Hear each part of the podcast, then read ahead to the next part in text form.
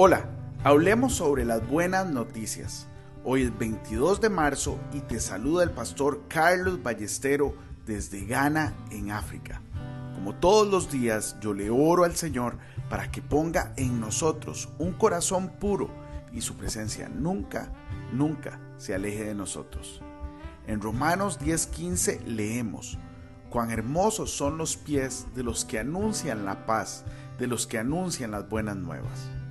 Hoy te quiero recomendar leer y meditar en Romanos 10 del versículo 13 al 15. Mira, la escritura dice, qué hermosos son los pies de los que anuncian el Evangelio y traen buenas noticias. No hay mejor noticia en el mundo que el Evangelio de Jesucristo. Es la única respuesta a los problemas de una humanidad completamente perdida.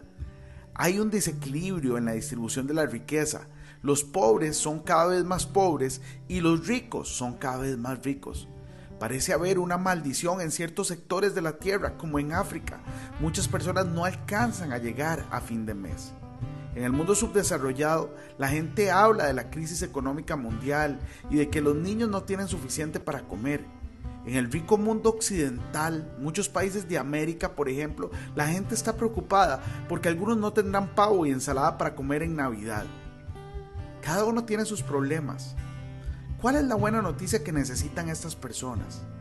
El Evangelio es tanto una buena noticia para ricos y para pobres. La predicación de Jesucristo tiene poder tanto en la tierra de los comunistas como en la tierra de los capitalistas. Mira, yo veo una última ola de poder milagroso llegando a la tierra. Nos ayudará a llegar a los campos de cosecha. Dios nos estará apoyando.